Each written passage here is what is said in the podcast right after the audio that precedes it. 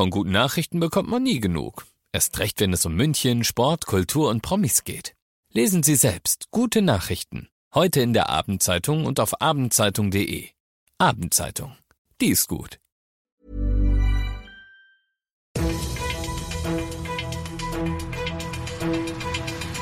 95 5 Charivari, das München Briefing, Münchens erster Nachrichtenpodcast. Mit Ludwig Haas und diesen Themen. Gaffer behindern Rettungseinsatz am Marienplatz und Urteile gegen drei Klimaaktivisten verhängt. Herzlich willkommen zu einer neuen Ausgabe. Dieser Nachrichtenpodcast informiert dich täglich über alles, was du aus München wissen musst. Jeden Tag gibt es zum Feierabend in fünf Minuten von mir alles Wichtige aus unserer Stadt. Jederzeit als Podcast und jetzt um 17 und 18 Uhr im Radio. Unfassbare Szenen gab es gestern Mittag am S-Bahnhof Marienplatz. Da war eine Frau am Bahnsteig stecken geblieben. Der Rettungseinsatz wurde von zahlreichen Gaffern behindert. Charivari München-Reporter Oliver Luxemburger, was war der Frau denn genau zugestoßen? Ja, die gehbehinderte 39-Jährige, die wollte mitsamt ihrem Rollator in eine S-Bahn einsteigen, ist dabei aber mit den Beinen zwischen Zug und Bahnsteig stecken geblieben und Passanten haben dann sofort versucht, ihr zu helfen, konnten aber ihre Beine nicht einfach so frei bekommen, ohne ihr weh zu tun und dann haben Bahnmitarbeiter die Gleise gesperrt und die Münchner Feuerwehr konnte die Frau dann, so wie es aussah, unverletzt retten. Also immerhin Glück im Unglück, aber es gab ja durchaus größere Probleme beim Einsatz. Wie sahen die denn konkret aus? Es gab zahlreiche Gaffer, die den Einsatz behindert haben. Die sind sogar durch die Türen der stehenden S-Bahn gelaufen, um ans andere Bahngleis und damit näher an die Unfallstelle ranzukommen. Das mit den Schaulustigen, das ging sogar so weit, dass die Bundespolizei den Bereich großräumig absperren musste, damit die Privatsphäre der Frau auch gewährleistet bleibt und Notarzt und Retter in Ruhe arbeiten können. Das hat dann zum Glück auch funktioniert, aber es ist schon unglaublich, was in diesen Gaffern vorgeht, dass die sowas machen. Wahnsinn. Also solltest du als Passant mal in so eine Situation kommen, bitte entweder helfen oder dann einfach wegschauen und weitergehen. Das Amtsgericht München hat Strafbefehle gegen drei Klimaaktivisten verhängt. Zwei von ihnen hatten sich im August an ein Gemälde des Malers Rubens in der alten Pinakothek geklebt. Die dritte Person soll die Aktion gefilmt haben. Sie sollen eine empfindliche Geldstrafe zahlen müssen. Bei der Aktion im August war laut Staatsanwaltschaft ein Schaden von 11.000 Euro entstanden. Die drei Aktivisten gehören zur Gruppe Letzte Generation, die zuletzt immer wieder mit verschiedenen Aktionen auf sich aufmerksam gemacht hatte. Sie haben Einspruch gegen das Urteil eingelegt, es wird also wohl zu einem Gerichtsprozess kommen.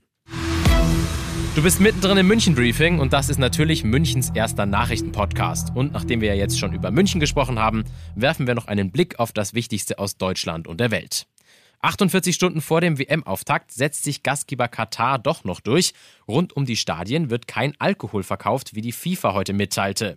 Bislang war ja vorgesehen, dass Fans während der WM-Partien innerhalb der Stadionbereiche in bestimmten Zonen alkoholhaltiges Bier kaufen dürfen, jedoch nicht direkt in den Arenen sowie nur vor und nach den Spielen. Charivari-Reporter Benedikt Meise. Über den Alkoholausschank war bereits im Vorfeld viel diskutiert worden, denn Alkohol ist in Katar zwar nicht grundsätzlich verboten, es gibt ihn aber nur sehr eingeschränkt, etwa in Bars oder in bestimmten Restaurants.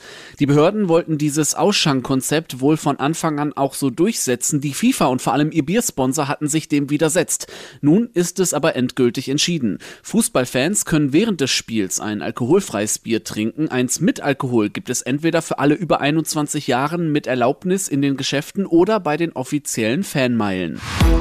Die Lecks an den Gaspipelines Nord Stream 1 und 2 lassen sich auf Sabotage zurückführen.